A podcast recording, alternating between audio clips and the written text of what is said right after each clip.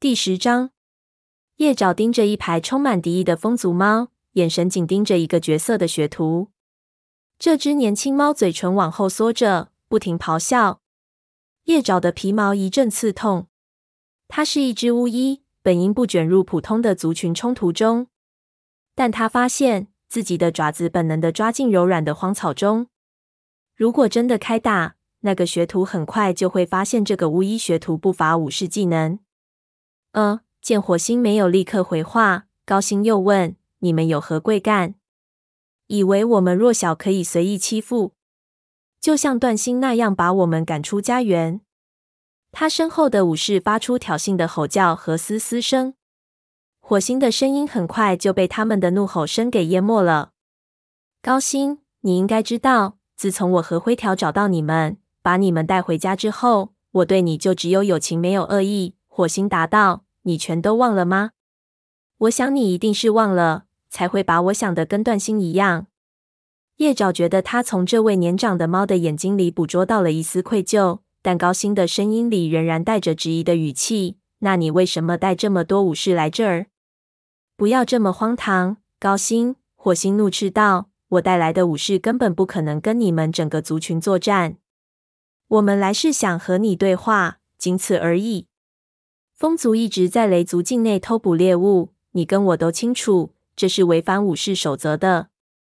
高星看起来很惊讶，好像真的不知道他的武士会做这种事。还没等他说话，他的副族长泥长喊道：“拿出证据来，证明风族偷了你们的猎物，哪怕是一丝猎物的气味也好。”什么？叶爪看到灰条的身子一下子绷紧了。我们刚刚亲眼看到你在偷猎。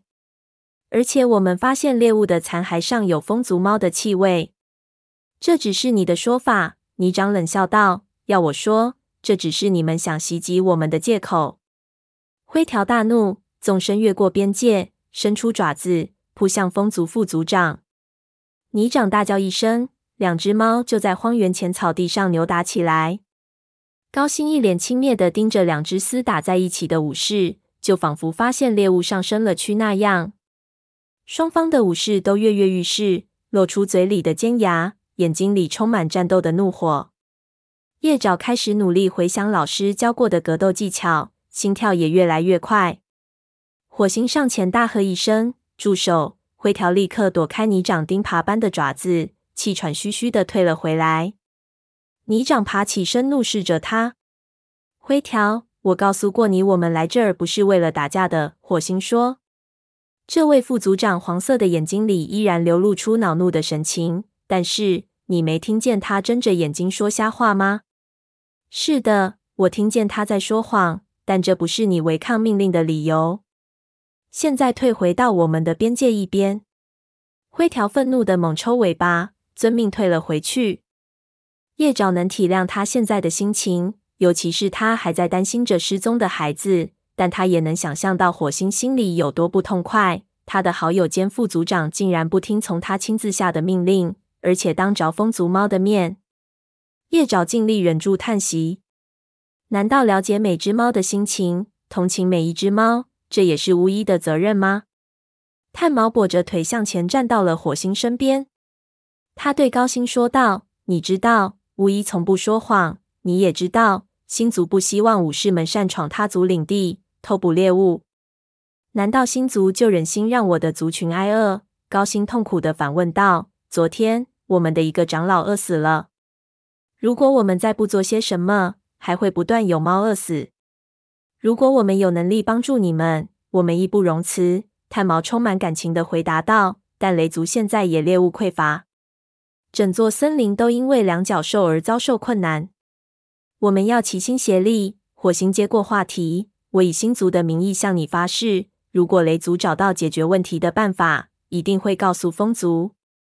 高星若有所思，久久的看着火星的眼睛。渐渐的，他心中苦痛消失了，只留下深深的悲伤。解决办法，火星，我认为即使是你，也不能找到解决我们困境的办法，除非你允许我们在你们的领地狩猎。他一边说，一边摇头。表示自己只是随口说说罢了。不，你们保护自己的猎物是对的。武士守则要求一族之长必须首先保证自己的族猫吃饱肚子。风族不奢望你来帮助我们。火星向这位风族族长低下了头。高星，我们向你保证，雷族没有跟你说谎，现在也不会挑起战斗。但如果这种偷猎行为不停止，你知道接下来会发生什么的。说完，火星转身走开了，用尾巴示意他的武士跟上。他们撤退以后，风族武士爆发出嘲弄的吼声，就好像他们刚刚打赢了一场战斗，把入侵者赶出了风族的领地。叶爪感觉到脖子上的毛都竖起来了，突然有些希望风族猫能像几天前追赶他和利伟那样朝他们追来。但风族猫的声音很快消失在他们身后。火星带着他们绕过四棵树附近的山顶，顺着山坡往下走向小河。我们为什么不跟他们大干一场？陈毛直问道。我们应该教训他们一顿，这样他们就不会忘得那么快了。我知道，火星叹息道。但就像我之前说的，族群间再也经不起战乱了。那么，如果我们的巡逻队再次带住风族偷猎怎么办？陈毛尾巴不停地抽动着。他本来平时脾气就很火爆，叶爪也知道他是多么担心香薇云和他们的几个孩子啊。如果带住他们擅自闯入，那就赶走他们。火星答应道：“让我们祈祷星族，但愿高星能看清后果，管好他的武士，不让他们越界。”我认为高星也是直到今天才知道发生了什么事情。他之前可能不知情，但现在他会支持他的武士们的偷猎行为。陈毛停下脚步，一身暗棕色的虎斑毛全都竖了起来。仿佛看到仇敌就在眼前。陈毛，为什么不去打些猎物给香薇云带回去？火星建议道。陈毛看了火星一眼，脖颈上的毛开始平顺下来。好，我这就去。然后勉强加了一句：“谢谢。”说完，他迅速转身，消失在河边茂密的草木中。火星目送他走开，表情忧伤。叶爪简直不愿看父亲充满绝望和挫败感的神情。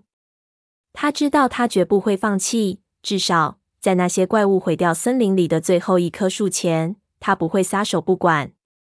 但看情形，怪物毁掉整座森林的时日正在逼近，到时火星又该怎么办呢？叶爪跟在火星身后跨过小河，向雷族营地走去时，内心再次斗争起来。他为自己没有告诉父亲松鼠爪和黑莓长的事情而感到愧疚。也许现在是说出这一切的时候了，这可以让父亲安心一些，也让他明白星族知道森林正在经受的苦难，而且也已经有了解救森林的计划。但他把这些秘密保守了这么久，火星听了会怎么说他？一想到火星可能勃然大怒，叶爪退缩了。看到炭毛落在其他猫的身后，叶爪不知道老师是不是已经找到了解决办法。他可以把这一切讲给炭毛听，无疑会理解他。也许炭毛能帮他把这些信息转告火星。叶爪等着老师赶上来。炭毛，他开始讲话，期待这只巫医能像往常一样，给他一些明智的、可行的建议。但当炭毛转向他的时候，炭毛那双蓝色眼睛里充满了痛苦。我没得到星族的任何消息，他没有给叶爪先开口的机会。难道他们抛弃我们了？两角兽摧毁我们的家园，绝不是星族的意愿。恰在这时，从远处传来两角兽的怪物的咆哮声，就好像在呼应他心中的绝望。尽管从这儿看不到那些怪物，但叶爪还是能清晰地想象出那幅场景。鲜艳的、闪闪发光的怪物伸出巨大的黑色爪子，撕毁了森林，就像橙毛之前撕开草皮一样容易。他轻轻碰了碰老师的身体，安慰他：“假如星族用其他方式跟我们对话呢？”他暗示道，感觉自己的心开始砰砰直跳。如果学徒们知道那些老猫都不清楚的预言，整个森林肯定会陷入一片混乱的。什么其他方式？他们没给我托过一个梦，也没给我留下半点征兆。星族或许把信息给了别的猫吧？你是说给你了？炭毛蓝色的眼睛一下子亮了，殷切的盯着叶爪，是不是？没有，但没有。星族为何保持沉默？炭毛眼神里的希望之光如昙花一现，尾巴也耷拉了下来。他们一定想要我们做什么，但那到底是什么呢？叶爪觉得不可能再说下去了。也许现在根本不是说出真相的好时机。如果炭毛发现星族已经选中几名没经验的武士，而并非巫医进行了对话，并派他们远行，他会是什么感受？叶爪感觉非常孤独困惑，本能的想感应松鼠爪，跟妹妹分享自己的内心感受，但他发现自己无法从妹妹那儿得到慰藉，他所能感受到的只有黑暗和湍急的流水声。叶爪，你要不要跟上来？叶爪一激灵，这才发现自己已经落在炭毛身后极为远的地方了。对不起，他一边回应，一边步履沉重的走在巡逻队的后面。因为担心星族选中的猫以及森林，叶爪一直耷拉着脑袋。